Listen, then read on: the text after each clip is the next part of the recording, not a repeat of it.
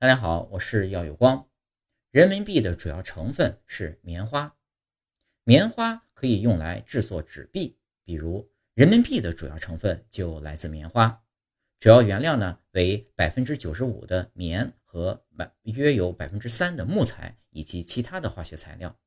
哪怕零点零八毫米的厚度也能够达到非凡的耐度，这也是人民币不小心水洗还能够使用的原因。